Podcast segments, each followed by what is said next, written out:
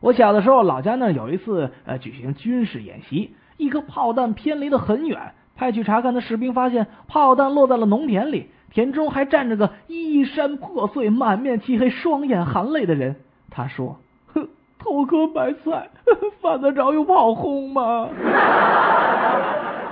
有一天起晚了，上班赶公共汽车，到站台的时候，汽车已经启动了，于是我只好边追边喊：“哎，师傅，等等我！师傅，等等我！”谁知司机伸出头来说了一句很强硬的话：“悟空，你就不要再追了。”车站等公车的时候，有一个漂亮美眉一直盯着我微笑，我以为自己又帅又伟岸，原地踱了几圈，于是漂亮美眉也笑得愈发妩媚。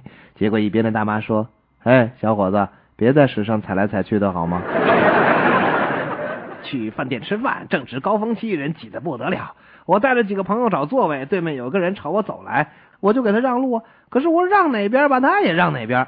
我抬头一看，这人长得还挺像我。后来旁边的朋友提醒我说那是面镜子，立马就有人笑出了声，我的面子全没了。一个体态肥胖的女人来到一家肉摊面前，要买四斤七两五钱的猪肉。售货员说。哎呦，你也太绝了！干脆你买五斤得了。胖女人忙解释道：“说，哦，你不知道我正在减肥，已经减掉了四斤七两五钱。我想看看这是多么大的一块肉啊！”